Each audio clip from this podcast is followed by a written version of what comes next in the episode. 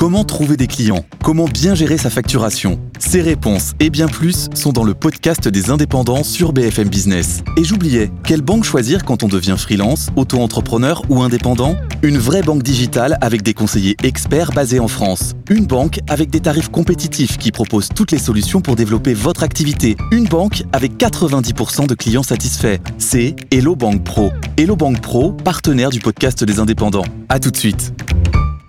Le mot de la semaine, on démarre tout de suite, c'est élection. Gérard Lenormand. Il faut le sortir. Mort, ça, continue. Comme Mais l'année je reçois des messages en me disant est-ce qu'on peut avoir des musiques de gens qui sont pas morts? Bientôt Frédéric François Hervé Villard. Gérard Lenormand est encore vivant. Près de la moitié de la population va voter en 2024. Nettement moins si on enlève quand même les 1,4 milliards d'Indiens qui semblent avoir déjà fait leur choix. Alors on va essayer de se focaliser sur les États-Unis évidemment parce que tout le monde en parle après le caucus de l'Iowa et sur les élections européennes. Est-ce que la face du monde peut changer en 2024 avec ces élections, Ben Aouda davantage avec celle des États-Unis qu'avec celle de l'Europe, ça c'est certain. Mais en tout état de cause, même les élections européennes peuvent reconfigurer le paysage politique euh, européen et le faire tendre bien davantage euh, vers la droite. Euh, bien C'est entendu- ça, c'est ça en fait le mouvement. Exactement. Non, mais c'est clairement le mouvement. Euh, les, les enquêtes d'opinion à l'échelle des, des 27 montrent que euh, le groupe Identité et démocratie autour de, du RN français de l'AFD allemand peut devenir la troisième force politique au Parlement européen. Si vous ajoutez à cela, ce sont deux groupes différents. Les nationaux conservateurs, par exemple, le, le- le parti de droit et justice polonais, vous arrivez à, à un bon tiers euh, de la, de- du Parlement européen qui sera euh, de droite nationaliste ou de droite traditionnelle. Enfin, chacun mettra le qualificatif qu'il voudra. On dit de moins en moins d'extrême droite, vous avez vu? Euh, oui, parce qu'en fait, euh, si vous dites extrême gauche ou extrême droite, vous, vous, vous, vous projetez une volonté de disqualification et on passe plus de temps à débattre de ce sujet-là que des sujets réels débattus par ces partis-là. Donc autant ne, autant ne plus les utiliser. Et aux États-Unis, game Alors- changer ou pas? C'est-à-dire pour la face du monde. hein, je veux dire. alors on n'est pas en Je, sais que vous aimez pas l'exercice et personne va le faire de savoir qui va gagner. C'est pas le sujet. Mais c'est un vrai enjeu. C'est bien entendu tout à fait un enjeu majeur, euh, parce que je mets au défi quiconque, euh, même les spécialistes les plus spécialisés, euh, de dire ce que, Donald Trump fera le premier jour, hormis, dit-il, fermer les frontières et, forer des, puits de pétrole, c'est ce qu'il dit. Surtout qu'il a, il a, il a comme ambition de euh, purger ce qu'il appelle l'État profond. Ce qu'il n'a pas pu faire en 2016 parce qu'il n'avait pas l'expérience du pouvoir et parce que euh, autour de lui il y avait des personnalités de l'establishment comme Gary Cohn qui venait de Goldman Sachs ou James Mattis qui venait de l'armée euh, l'armée américaine. Et il n'a pas pu leur faire faire ce que lui et, son entourage idéologique voulaient faire. Là, il compte s'entourer que de fidèles, ultra fidèles, qui sont sur sa ligne, en tout cas sur la ligne de Make America Great Again, et qui ne il ne souffrira aucune contradiction de ce point de vue-là. Donc c'est pour ça que quand vous dites, euh, en fait, on ne sait pas très bien à quoi s'attendre. En fait, euh, on, on sait plus à quoi s'attendre que lors de sa première élection, parce que on, il y a, on voit déjà. Enfin, je veux dire, il, a, il annonce clairement la couleur là. Oui, alors nos invités euh, auront, l'occasion de- d'aborder les, les- les points économiques que, que Donald Trump euh, pourrait avoir dans une administration 2.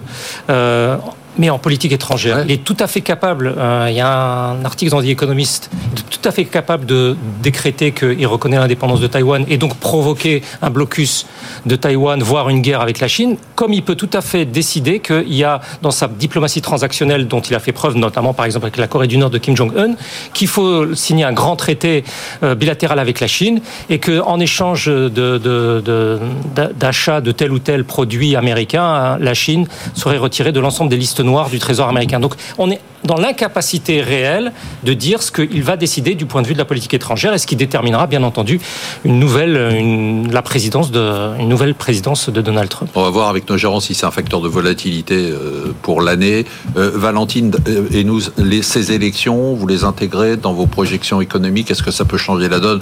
Bah, Par exemple, sur les taux d'intérêt, sur le taux de croissance, ou est-ce que bon, on se dit globalement, finalement, bon, ça, il se passera rien, quoi? Quoi qu'il se passe, il se passera rien. Alors, il y, y a un point où je pense que par rapport à ce que fait les États-Unis aujourd'hui, ça ne changera pas, c'est sur les politiques budgétaires euh, très expansionnistes.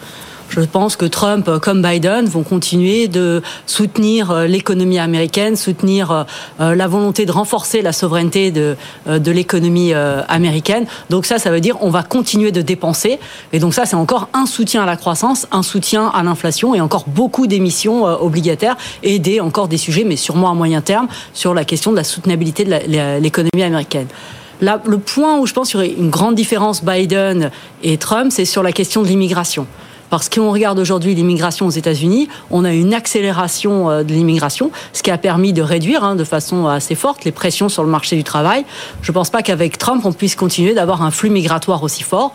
Donc ça, ça veut dire à surveiller des pressions qu'on pourrait avoir sur le marché de l'emploi avec des hausses de salaire. Donc à jouer euh, les, des politiques budgétaires expansionnistes et des pressions, euh, des pressions inflationnistes.